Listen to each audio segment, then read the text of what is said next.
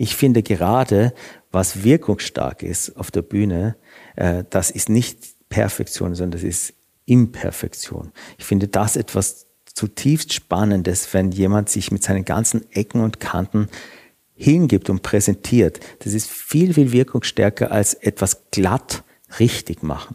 Und wenn man komplett falsches Bewusstsein, meiner Meinung nach, was Perfektion betrifft.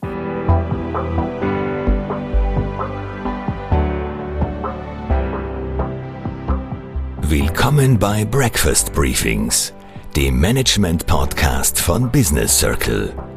Erleben Sie Persönlichkeiten, die Sie inspirieren, bereichern und Ihr Fachwissen mit Ihnen teilen. Weil Wissen verbindet. Wie schafft man es, attraktiver zu sein als ein Smartphone? Das ist eine durchaus berechtigte Frage, vor allem in unserer schnelllebigen Zeit. Natürlich kann ich diese Frage nur sehr bedingt beantworten. Deshalb haben wir heute einen Experten für Rede, Präsentation und Auftrittsgestaltung sowie Mentor für Präsenz und Wirkung zu Gast. Herzlich willkommen, Martin Schwander. Hallo, schön, dass ich da bin. Danke. Ich bin Elisabeth Rudolph und ich freue mich, Ihnen heute unseren besonderen Gast vorstellen zu dürfen. Martin, du bist Schauspieler gewesen, muss man jetzt eigentlich schon sagen. Und Du bist jetzt eben, wie gesagt, Experte für Rede- und Präsentationstraining, aber auch im Auftrittsgestaltung. Wie bist du zu dem gekommen, was du jetzt machst? Das hat sich bei mir so über die Jahre nach und nach äh, dahin entwickelt. Scheinbar zufällig, aber so ganz zufällig sind die Dinge ja dann auch nicht.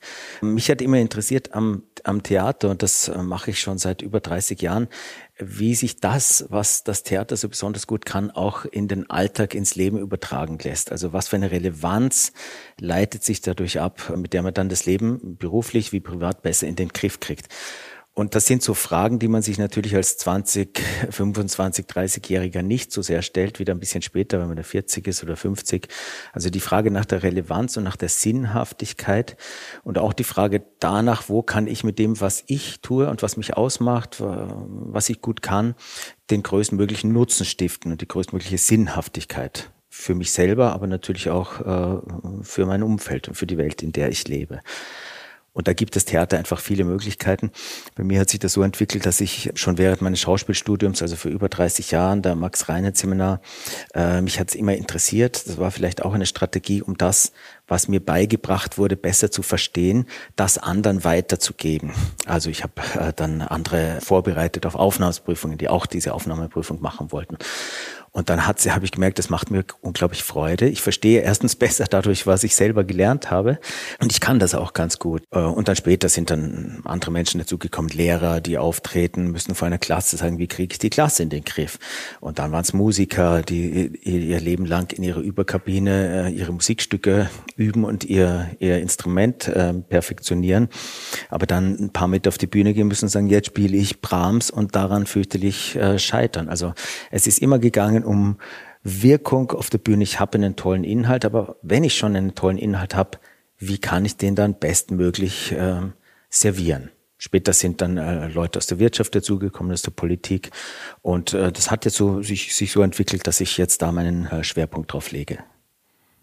Also ist noch nicht eine Schauspielmüdigkeit eingetreten, sondern einfach eine, eine Veränderung, um das, was du lange Jahre gelernt hast, ähm, weiterzugeben mich hat am Theater oder an der Schauspielerei, da habe ich so einen ganz naiv, kindlich verspielten Zugang gehabt. Also ich bin weniger über die Literatur zum Theater gekommen, das sind manche Kollegen von mir. Ich bin eher dieses ganz naive, so tun, als ob man mal wer anderer wäre, so. Und dann in so eine Welt einzutauchen und die in aller Konsequenz bis zum Fußnagel, bis zum Ohrläppchen auszufüllen und die, diese Welt zu behaupten. Und dadurch die Welt besser verstehen zu lernen, mich selber besser verstehen zu lernen, andere Blickpunkte besser verstehen zu lernen. Äh, und das hat mir unglaublich Spaß gemacht. Und das Tolle beim Theater ist, dass alle anderen, während man so tut, als äh, wäre man irgendwer anderer in einer Welt, die irgendeine andere ist, dass alle anderen da mitspielen und einem das auch äh, spiegeln und behaupten. Und das macht natürlich dann eine ganz andere Erfahrung und ein anderes Erlebnis, äh, als wenn man jetzt nur darüber ein bisschen rumphilosophiert, wenn man es einfach äh, ganz physisch, emotional, sinnlich ähm, ausprobiert. Das ist übrigens auch ein guter Link dann in, in andere Rollenbilder, in die Wirtschaft zum Beispiel, wo es ja oft auch so ist, wir haben auch eine Rolle zu, zu übernehmen. Äh, und wenn dann das Umfeld nicht mitspielt, dann wird es ein bisschen problematisch.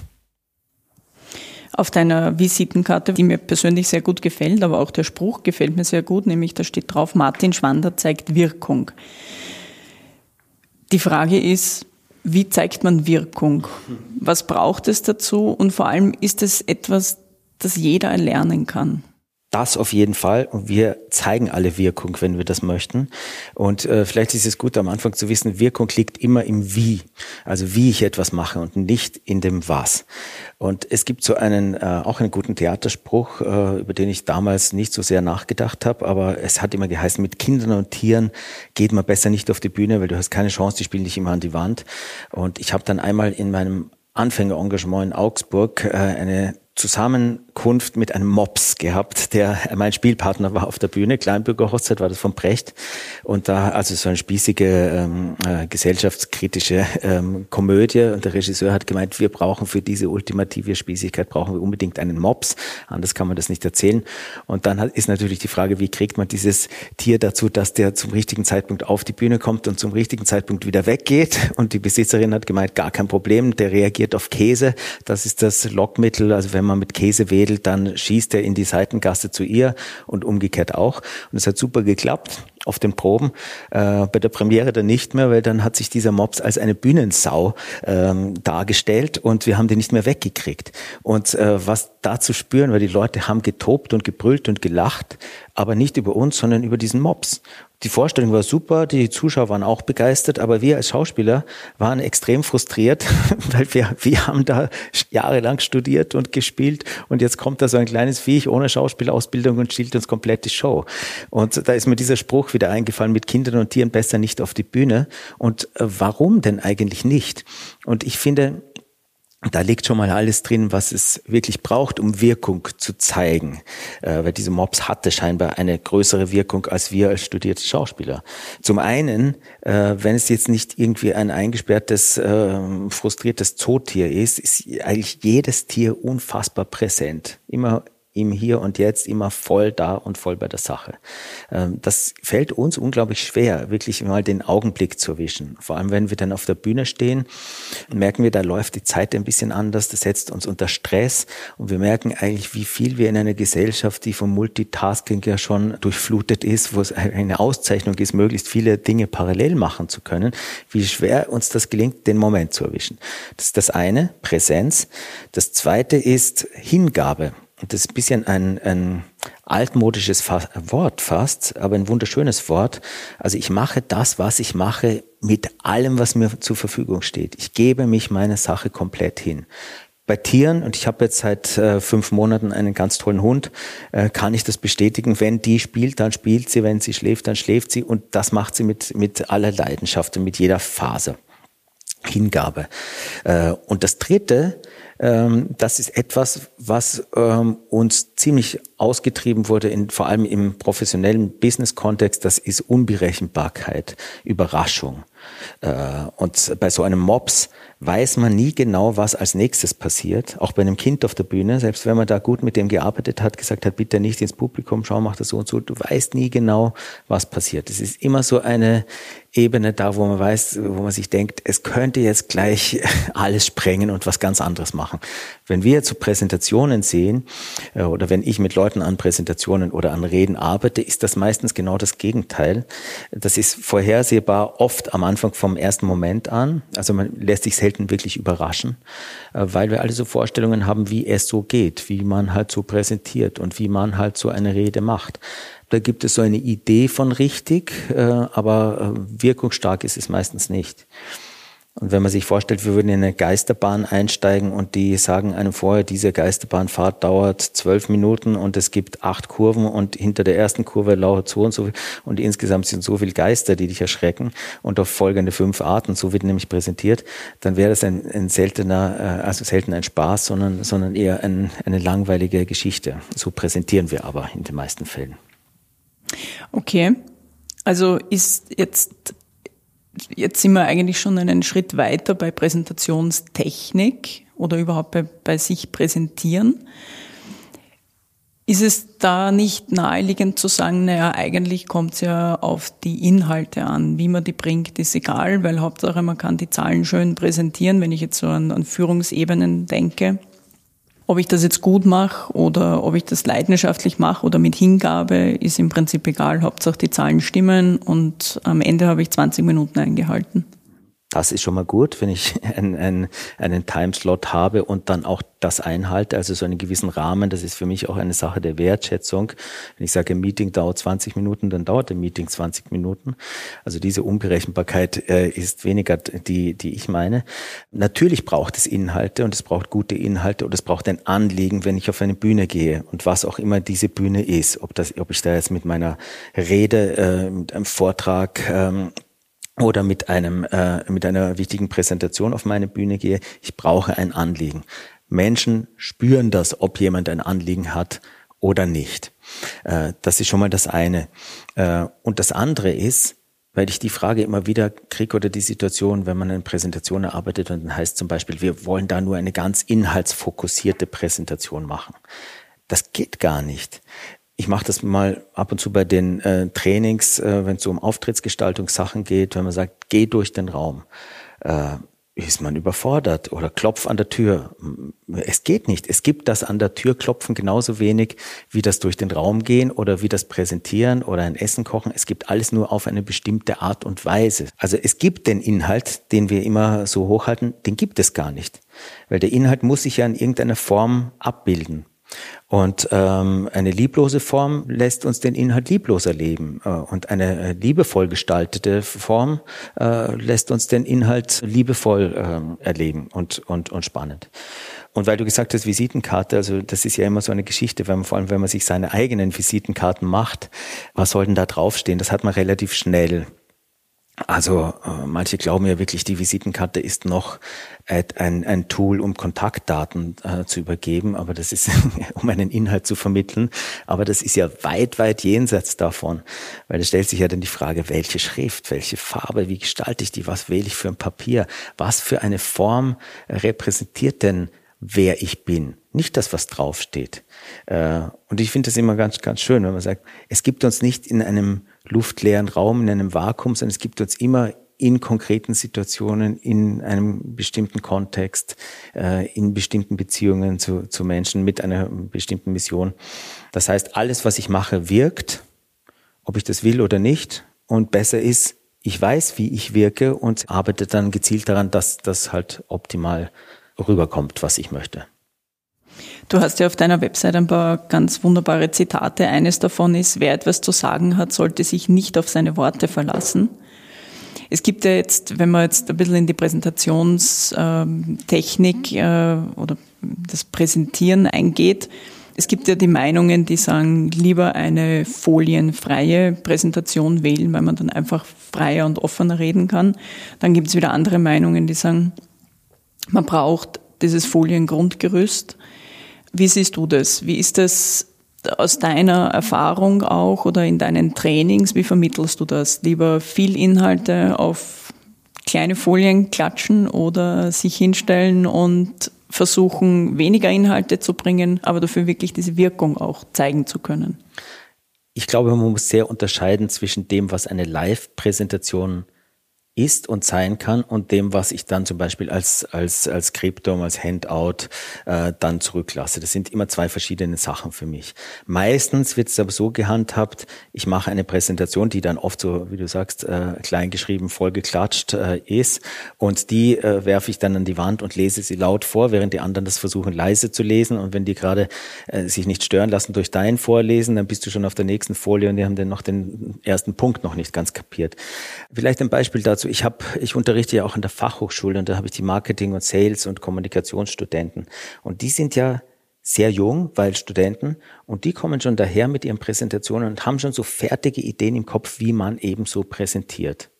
Und wenn man sie dann fragt, findest du das gut? Oder die anderen, dann sagen die nein. So. Und wenn man sagt, warum machst du denn das so? Ja, weil das macht man so. Das machen alle so. Äh, und wir haben das so gelernt und das haben unsere Lehrer schon so gemacht und deren Lehrer und deren Lehrer. Und in der Schule kriegen wir es auch so beigebracht. Also Da kriegt man so eine Grundstruktur, hier Einleitung, Hauptteil, Schluss etc., sowas und so. Und wenn man sagt, warum machst du etwas, wenn du selber nicht gut findest? Ja, weil man es so macht. Was spricht dagegen, das jetzt gut zu machen und spannend zu machen? Dann gibt es eine große Unsicherheit, weil man kann sich nicht mehr festhalten. So. Also wir haben ganz viele Ideen im Kopf, Schablonen im Kopf, Floskeln im Kopf und vergessen dabei ganz, dass so eine Präsentation letztlich etwas sein muss, ein Erlebnis. Äh, die Präsentation muss praktisch einen emotionalen Teppich ausrollen für meinen Inhalt. Wenn ich es nicht schaffe, ein Erlebnis zu schaffen, dann hat die Präsentation praktisch keinen, äh, keinen Wert, weil dann äh, keinen Mehrwert, weil dann kann ich gleich das Skriptum per per E-Mail schicken oder die Präsentation sagen, lese es dir zu Hause durch und äh, dann können wir drüber reden. Ein Handout kann dann sehr detailliert ähm, sein und muss es dann in dem einen oder anderen Fall auch sein, aber wir überschätzen meistens total, äh, wie wenig man aufnehmen kann auf einer Inhaltsebene und wie viel man aufnehmen kann auf einer atmosphärisch-emotionalen äh, Ebene. Gut, also da höre ich jetzt heraus, dass es einfach immer noch diese altradierten Weisheiten von wie hat eine Präsentation auszusehen gibt, die ja auch in der Schule äh, vermittelt werden. Vielleicht sollte man da auch einmal ansetzen und einfach ein bisschen mit moderneren äh, didaktischen Regeln arbeiten. Das erklärt natürlich auch, warum so viele Leute so schlechte Präsentationen halten. Zudem auch noch schlecht reden. Aber Stichwort reden, ist das etwas, was man üben kann, wo man sich jetzt zu Hause hinstellt vor den Spiegel und jeden Tag zehn Minuten redet, so wie man zehn Minuten Sit-ups machen kann oder so? Also natürlich gibt es eine Ebene, die man gut üben kann und auch üben sollte, wenn man eine Rede hat. In der Regel sind große Reden, wichtige Reden ja schon formuliert und nicht Stegreifreden. Und natürlich muss ich die dann üben, dass die jetzt nicht äh, Papier sind. Also man muss sie vom Papier lösen. Also wenn es um wichtige politische Reden geht, hat man ja oft ein ganzes Team mit Strategen, mit Redeschreibern. Dann formuliert man seine Inhalte und feilt an jedem Wort herum, bis das wirklich da ist. Aber was dann? Äh, das wäre ja dann der Inhalt, der wirklich ausformuliert ist. Aber wie performe ich dann den Inhalt? Und natürlich kann ich da, je mehr Sicherheit ich habe in meinem Text, und das hat ja auch eine sehr musikalische Komponente. Es geht um Rhythmus, es geht um, um Pausen, es geht um, um Dynamik. Wo kann ich mal laut sein, wo kann ich mal leise sein, wo lasse ich etwas wirken.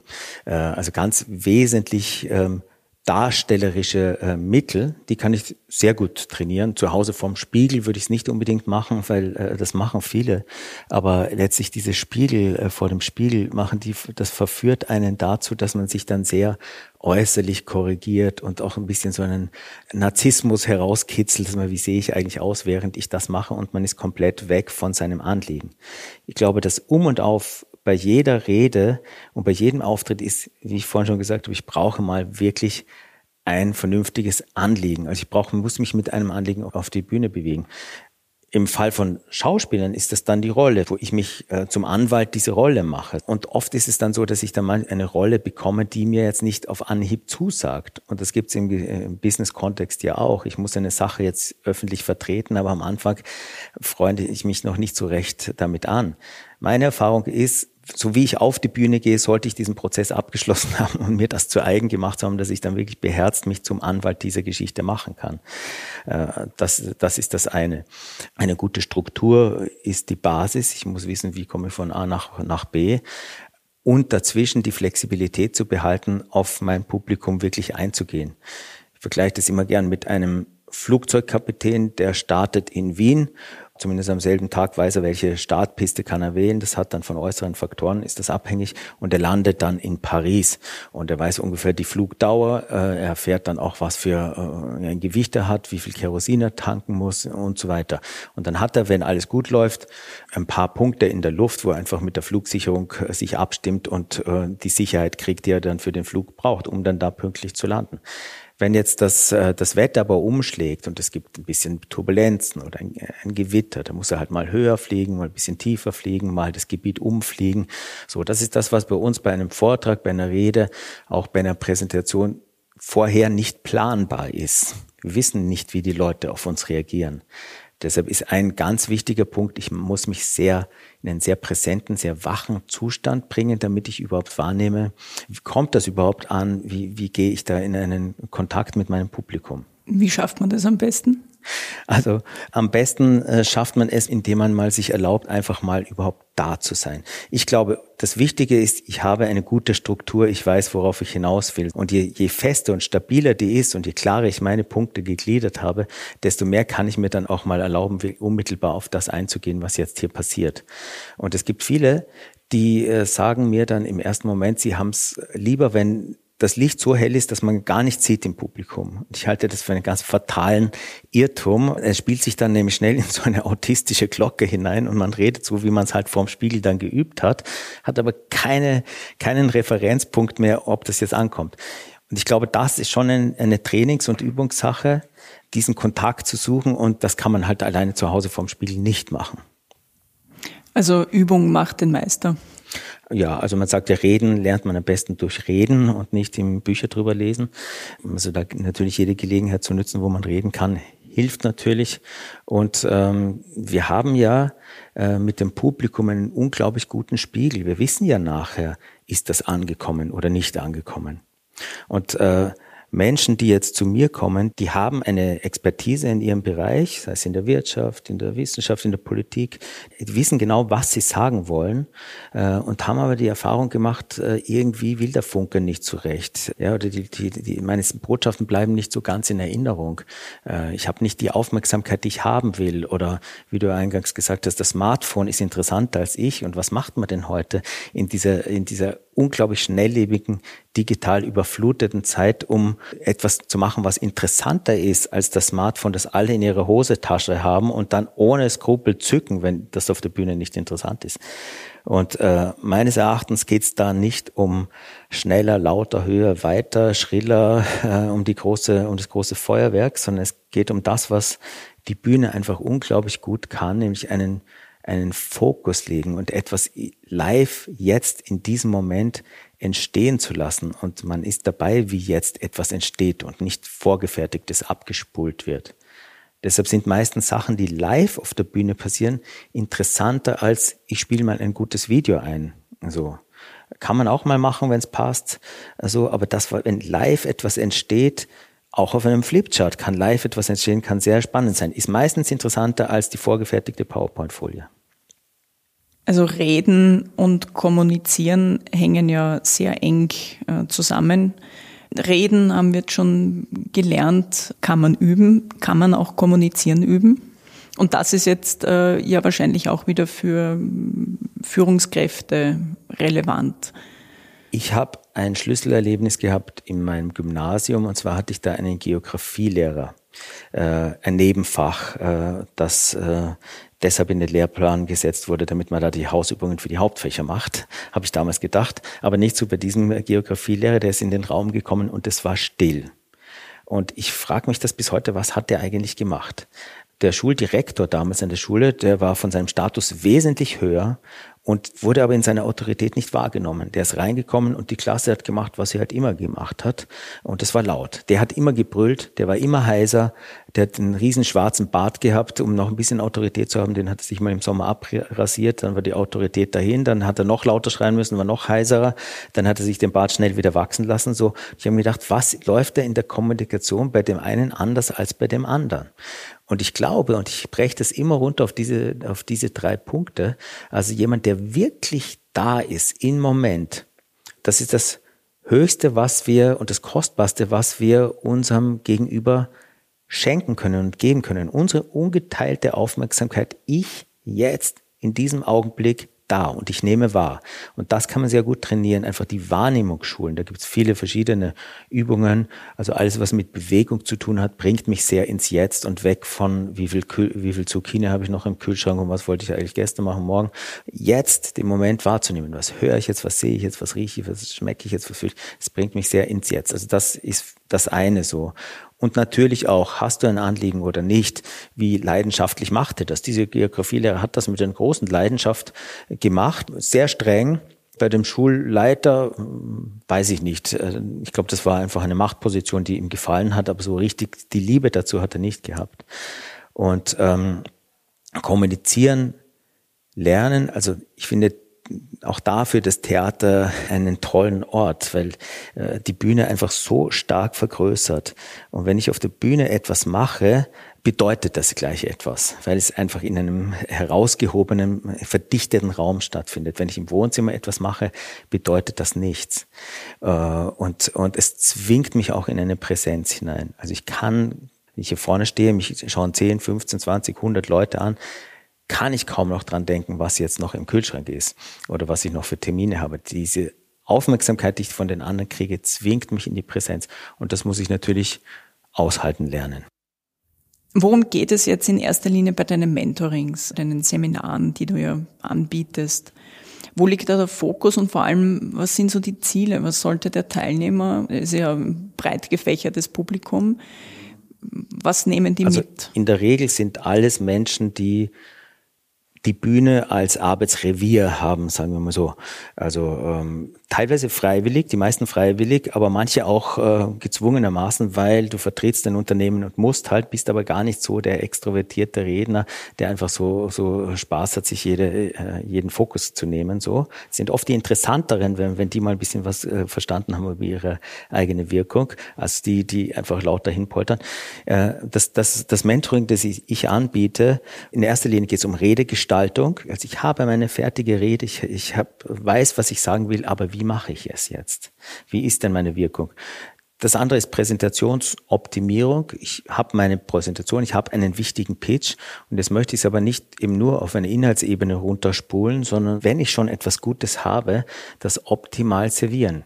Und das dritte, da geht es um Auftrittsgestaltung. Das ist ein bisschen größer gefasst. Also ich komme auf eine Bühne, was auch immer dann da, da das Konkrete ist. Und, ähm, und ähm, wie wird das interessant? Das Hauptziel davon ist äh, für mich ein Bewusstsein zu bekommen für die eigene Wirkung. Denn ich erlebe das immer wieder, das haben die wenigsten. Weil wir lernen das auch nicht. Im Theater lernt man das in der ersten Stunde. Einer geht auf die Bühne, die anderen schauen zu und dann sagt man, wie war das? Ohne dass man jetzt groß noch etwas gemacht hat. Aber es ist schon unglaublich viel passiert. Wir lernen das nicht und deshalb äh, tendieren wir dazu, uns schnell an Inhalten festzuhalten und dann auch schnell in, unsere Inhalte hineinzuspringen und dann mit einem wahnsinnigen Speed so schnell wie möglich meine Inhalte loszuwerden, weil wir so den Fehlglauben haben, alle schauen mich an, ich bin auf der Bühne, es muss jetzt irgendwas passieren, weil es kann ja nicht sein, dass ich hier interessant bin, sondern es müssen ja die Inhalte sein. So, also ich muss jetzt schnell irgendwas machen, äh, weil sonst gehen die Leute nach Hause. Aber das Gegenteil ist der Fall. So. Also das ist mir ganz wichtig, da mal eine Erfahrung zu machen und ein Bewusstsein dafür zu kriegen, wie wirke ich eigentlich, wie viel Raum kann ich mir nehmen.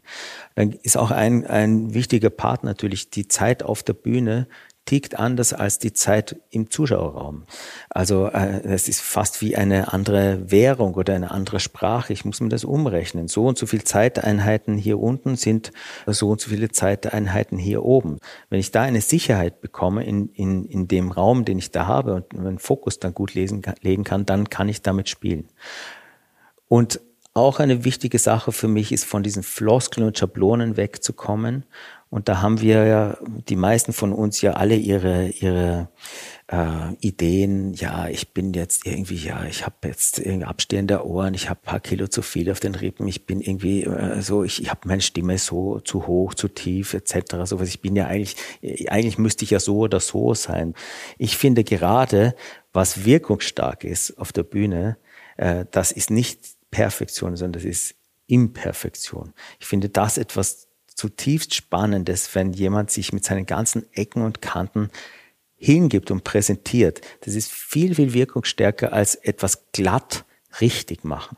Und wenn man komplett falsches Bewusstsein, meiner Meinung nach, was Perfektion betrifft. Äh, ja, wir streben so nach höchster Perfektion, dabei haben wir gar nicht so richtig kapiert, dass die Zeiten längst vorbei sind.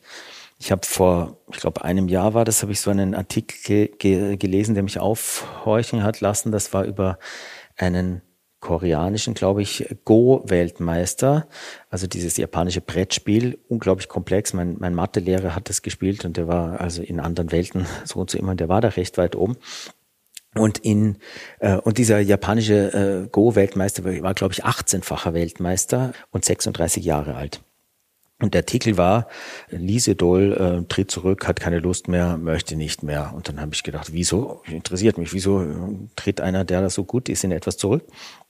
Und die Antwort war, er war der einzige und letzte, der noch in der Lage war, gegen irgendeine so künstliche Intelligenz, Google Alpha irgendwas, äh, noch zu gewinnen. Er kann es nicht mehr. Er kann es nicht mehr. Und jetzt sagt er, er wird nie die Nummer eins sein, weil die Maschinen immer besser sind. Und bis vor paar Jahren war das auch für Freaks undenkbar, dass Go jemals am Computer so simuliert werden kann, dass es besser ist in einer künstlichen Intelligenz als ein menschlicher Spieler. Bei Schach ja, bei Go hat man das noch lange bezweifelt. Er kann es nicht mehr. Und ich habe mir dann gedacht, eigentlich finde ich das toll, weil wir müssen uns um Perfektion nicht mehr kümmern. Äh, das können Maschinen viel besser und die Digitalisierung äh, tut da beste Dienste. Wir können uns jetzt kümmern um das Menschsein, um das mit uns mit, mit Ecken und Kanten zeigen und schaffen da eine viel größere Nahbarkeit und viel besseren Kontakt ähm, zu anderen Menschen, als wenn wir jetzt versuchen, so perfekt zu sein. Du bist ja in deiner Schauspielzeit sehr viel mit Masken in Berührung gekommen und hast ja selber auch Masken hergestellt oder kreiert, die du ja sehr wirkungsvoll auch auf der Bühne eingesetzt hast. Und jetzt aber auch in deinen Seminaren. Wie sehr helfen Masken dann auch deinen Teilnehmern, äh, sich so vielleicht ein bisschen zu verstecken und dann sich auf das zu konzentrieren, was eigentlich äh, Sache ist. Also reden, kommunizieren, ähm, Auftrittsgestaltung, Präsenz. Also ich gehe damit immer sehr behutsam um, weil viele Leute haben einen Schrecken, wenn man sagt, wir machen was mit Masken, dann haben die alle möglichen Vorstellungen, was da jetzt passiert, vom Karneval in Venedig bis zu irgendwelchen Ledermasken, sowas. Ähm, äh, Masken sind ein sehr, sehr spannendes äh, Gebiet. Mich hat das immer fasziniert. Ich habe ja auch äh, lange bei dem Samuel Molcho gelernt. Der, der äh, es war ein, ein, ein Lehrer von mir, der nicht nur Körpersprache, sondern der hat uns den Körperunterricht gemacht. Und da war ein Semester lang oder ein ganzes Jahr, glaube ich, hat er mit Masken gearbeitet. Mich hat das immer wahnsinnig fasziniert, weil eine Maske das Prinzip hat, du verdeckst etwas, eine paradoxe Situation, du verdeckst etwas und dadurch zeigst du mehr. Also durch das Verhüllen enthüllst du. Das fand ich immer ganz toll, was da passiert. Und ich arbeite gelegentlich, wenn es passt, das mache ich manchmal bei, bei als zur Demonstration, bei, bei Keynotes habe ich dann schon auch meine Charaktermasken auch da. Da geht es ja um das Thema so Rollengestaltung, Rollenklarheit, das ja nicht nur auf der Bühne, sondern auch im Business extrem wichtig ist, dass ich mir meiner Rolle bewusst bin. Aber ich arbeite hauptsächlich mit neutralen Masken und das sind ganz hochwertige, wunderschöne Objekte von einem ganz berühmten Maskenbauer in Italien. Äh, und diese neutralen Masken, haben einen neutralen Gesichtsausdruck. Und wir schauen uns ja immer, wenn wir miteinander reden, ins Gesicht. Und da lesen wir ganz viel ab. Wie ist jemand? Wenn ein Mensch äh, glücklich ist, dann hat er andere Muskeln trainiert, weil er viel gelacht hat. Und entsprechend ist das andere, wie wenn wir jetzt Gewichte heben, haben wir, kriegen wir starke Arme. Wenn wir es nicht machen, hängt irgendwann mal alles runter. Mit unserem Gesicht ist es ja genauso. Da können wir ablesen, wie jemand, wie jemand ist. Und diese Masken machen, ähm, geben einen großen Schutz. Ich mache damit einfach nonverbale Auftrittsübungen, wo es erstmal nur darum geht, die eigene Wirkung auszuloten. Ich komme in den Raum und das ist schon was, ja. Wie komme ich in den Raum? Ich habe immer Kontakt mit dem Publikum und untersuche, was ist Spannung, was erzeugt Spannung. Äh, dann mache ich irgendetwas und dann gehe ich wieder raus. Ich will mir einen klaren Anfang und ein klares Ende und mache dazwischen etwas. Es gibt verschiedene Übungen dazu, aber das sind keine großen Inhalte. Äh, es gibt eine Übung, kommt man rein, stellt drei äh, Stühle im Raum auf und geht wieder weg. Wenn man das dann zu Hause erzählt, wir haben so eine Übung gemacht, kommst rein, stellst drei Stühle hin, gehst wieder raus, sagt ja, und was war die Übung? Was war da? Das war die Übung. Ja, aber das kann doch nicht interessant sein, doch. Das ist dann interessant, wenn man es interessant macht. Man findet da extrem viel heraus über, über die eigene Wirkung. Die Maske selbst hilft unglaublich dabei, ähm, weil sie einen erstmal schützt und weil sie einen erstmal auch zeigt, äh, was meine Körpersprache alles erzählt. Die wird, die macht natürlich nichts anderes als davor, aber sie ist halt viel sichtbarer geworden, dadurch, dass ich das Gesicht nicht habe. Mein Hirn kann da nicht zugreifen auf diese Datei Gesicht. So und jetzt äh, lese ich natürlich automatisch mehr aus dem Körper. Und sie erzählt mir auch ganz viel über Fokus setzen. Ja, wo habe ich meinen Fokus? Ja, wie kann ich den verstärken? Wo will ich, dass die Zuschauer jetzt hinschauen? Wie, wie zwinge ich die in, in, äh, in dazu, dass sie, dass sie mir jetzt folgen mit dem, was ich mache? Und da stellt sich dann ganz schnell heraus, auch da passiert das, es kommt jemand rein, wird angeschaut, es ist eine erhöhte Spannung, weil Bühne und weil Maske noch dazu. Und auf einmal fangen Menschen an, sich dann davon zu laufen, mehr oder weniger kreativ, machen lauter tolle Sachen, ganz abenteuerlich, sie schmeißen da mit Dingen rum und versuchen, gehen dann ganz erschöpft wieder raus und alle sagen dann, ja, es war, war nicht schlecht, so, aber so richtig aufregend war es nicht. Und es stellt sich sehr schnell heraus, damit was wirklich aufregend ist und dass man wirklich dran klebt und da so in einen Sog und dass wirklich jedes Smartphone nicht mal im hintersten Hirn Zipfel noch äh, präsent ist, braucht es gar nicht so viel Action. Das braucht gar nicht. Es braucht nur jemanden, der wirklich da ist und schafft mit seiner physischen Präsenz äh, jemanden ähm, äh, ja auf sich zu ziehen und und äh, den Dingen, die er macht, Bedeutung zu geben. Äh, und das funktioniert auf einer Bühne auch deshalb gut, weil eben dieser abgesteckte Rahmen ein sehr bedeutungsvoller Raum schon mal ist. Äh, und äh, wir erleben da ganz schnell, was im Alltag auch gibt, die Dinge haben an sich keine Bedeutung. Auch unsere Präsentation hat an sich keine Bedeutung und so fort. das hat die Bedeutung, die wir einer Sache geben. Und ich kann dann einen Stuhl zum Beispiel mit einem Wert von 50, 100, 300 Euro so behandeln, als wäre er nichts wert oder so behandeln, als wäre es der heilige Gral.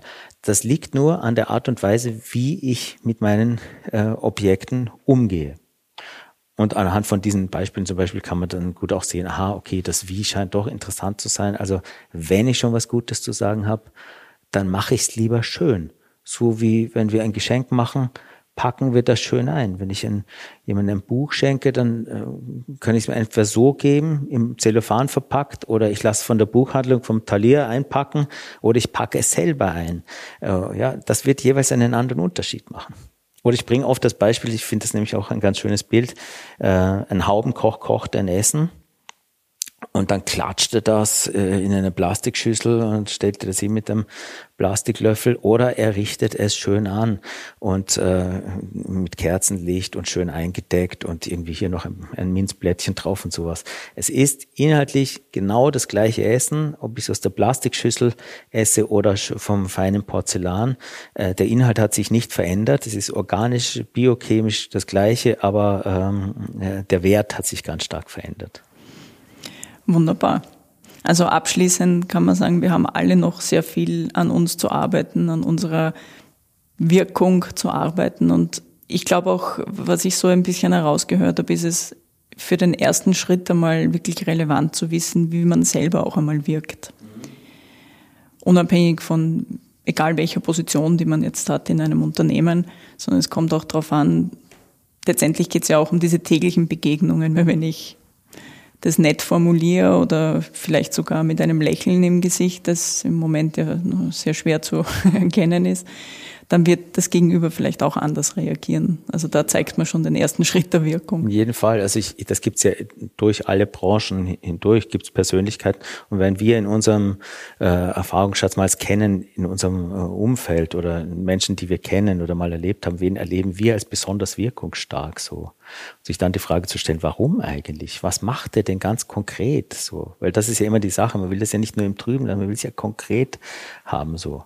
Aber das Um und Auf ist eben das mal selber zu erleben, wie, was passiert denn, wie ich jetzt, wenn ich jetzt in den Raum reinkomme, was, und erstmal scheinbar nichts mache. Ich kann ja gar nicht nichts machen, aber wenn ich mal nur in den Raum gehe und mich an meinen Rednerpult stelle oder bevor ich meinen äh, Beamer anschalte, wenn ich denn, denn meine, dass es ohne den nicht geht, äh, ich mal einen Moment inhalte. Was passiert denn da? Wie lange hält das, die Spannung so? Ja, und darüber mal äh, ein Bewusstsein zu bekommen, äh, über die eigene ganz individuelle Wirkung, jenseits von so glatten Floskeln und, und Schablonen.